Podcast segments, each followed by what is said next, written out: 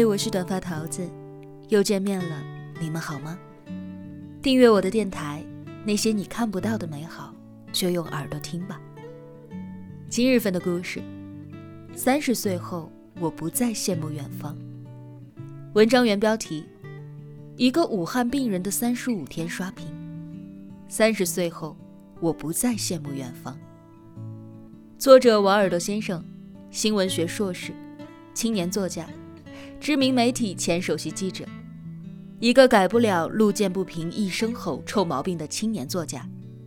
微信公众号：王耳朵先生。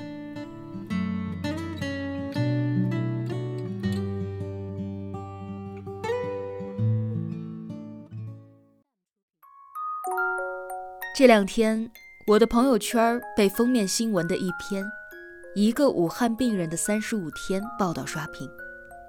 看完之后还挺有感触的，所以写了一篇文章，下面分享给你们。这是一名三十五岁的武汉新冠肺炎患者，从感染并发到隔离治疗，再到痊愈出院的自述。作为一个在家中平安健康的宅了一个月，却无时无刻不想要冲破牢笼的同龄人，看完他的故事。我的心突然收获了许久未有的平静。外面的世界的确很精彩，但生命里最重要的人和事，也许从来都不在远方。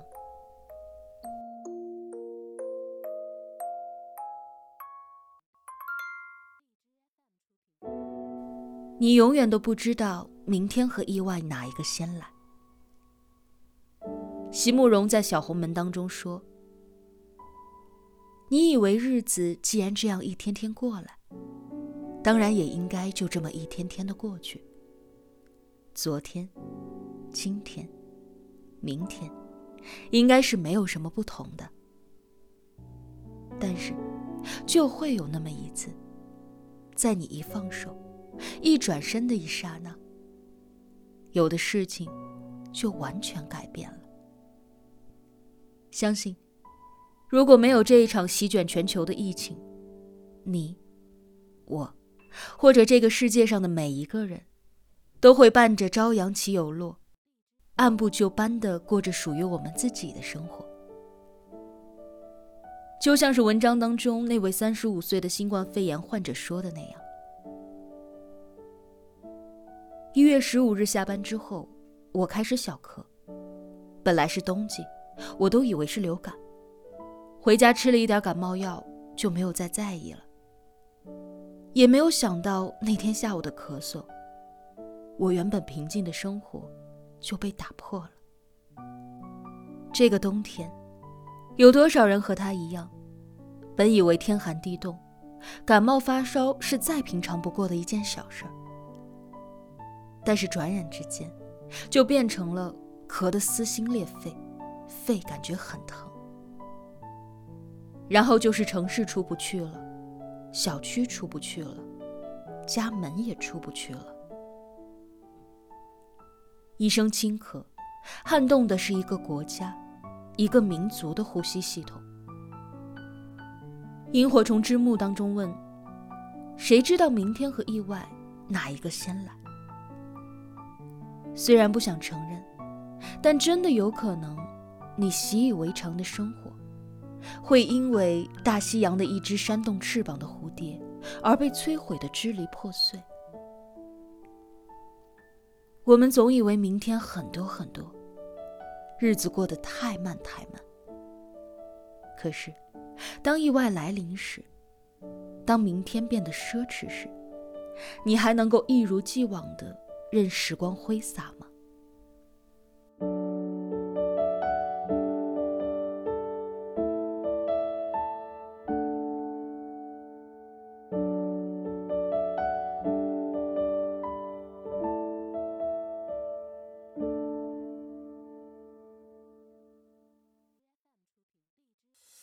生除了死亡，都是擦伤。文中的自述者谈及自己这三十五天的经历，可以用惊心动魄四个字来形容。从一月十五日发病到确诊，然后二月十一日入住武汉体育馆方舱医院，期间过了整整二十七天。我们都知道，在这个时间段里面，谣言四起，人心惶惶，死亡病例不断上升，有人负债，有人停薪，有人失业。身处于风暴中心的武汉，自述者曾经亲眼目睹过。去医院排长队输液，大家都在咳嗽的恐慌，也感受过未能确诊、无法上班、被领导误解的委屈。而如今，从方舱医院走出来，这一切都只不过是他自述当中的一些侃侃而谈。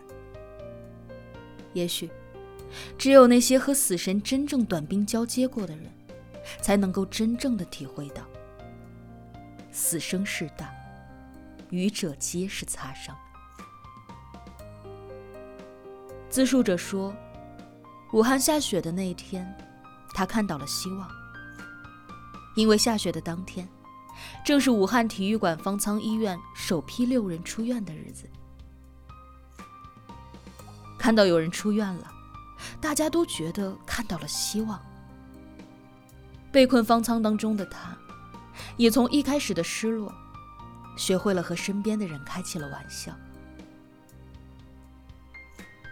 一书在喜宝当中有一句名言：“我需要很多很多的爱，如果没有，那么就很多很多的钱。”其实很多人忽略了下半句：“如果都没有，有健康也是很好的。”要知道，这个世上除了生死，其他的都是小事。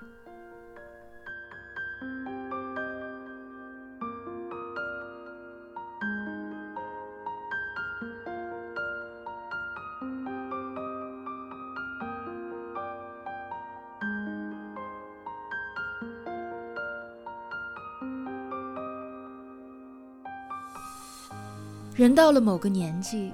会开始习惯了失去，有出院的，自然也有转成重症的。我见过好几个，昨天还跟我讲话讲得好好的，到晚上开始发病了，上气不接下气，上呼吸机。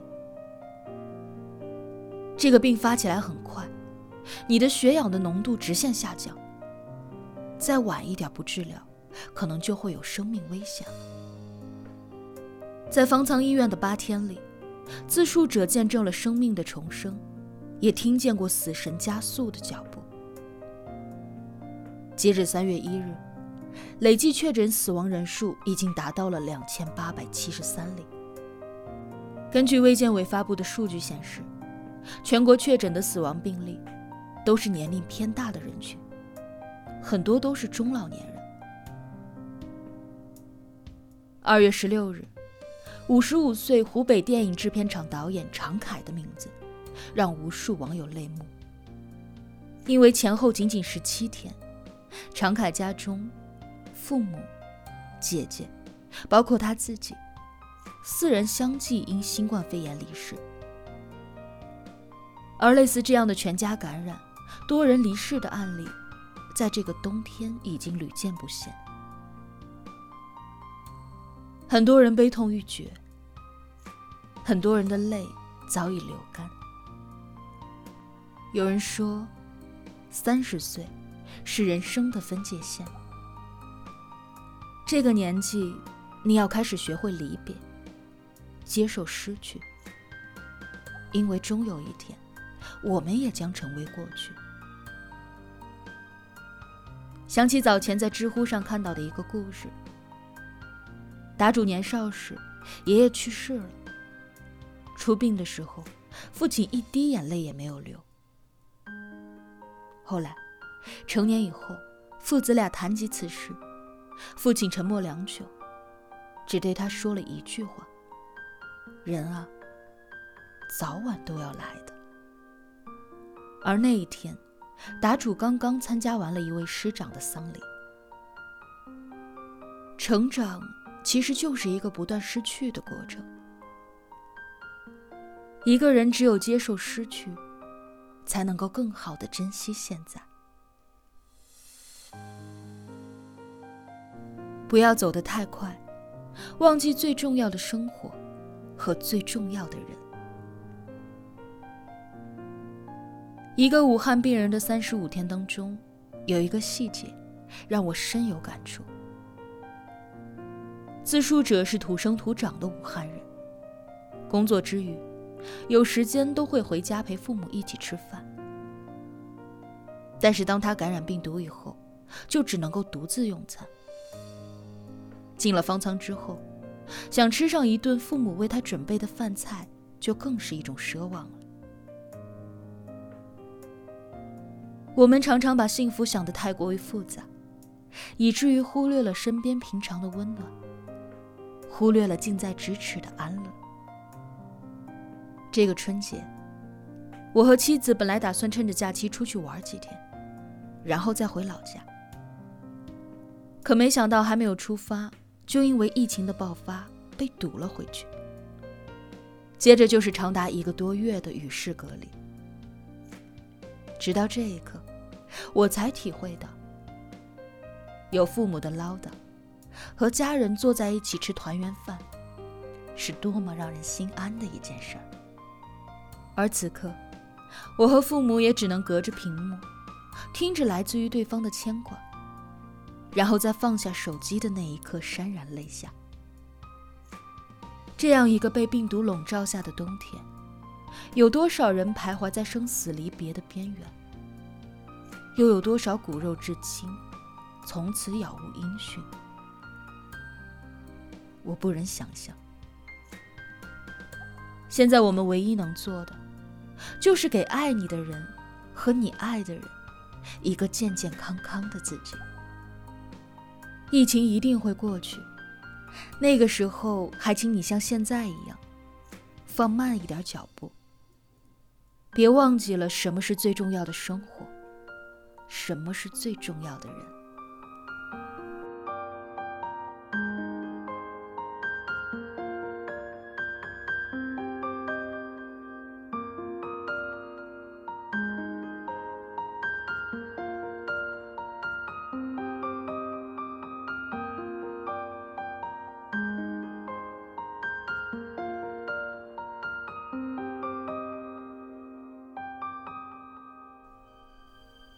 三十岁之后，不要再羡慕远方了。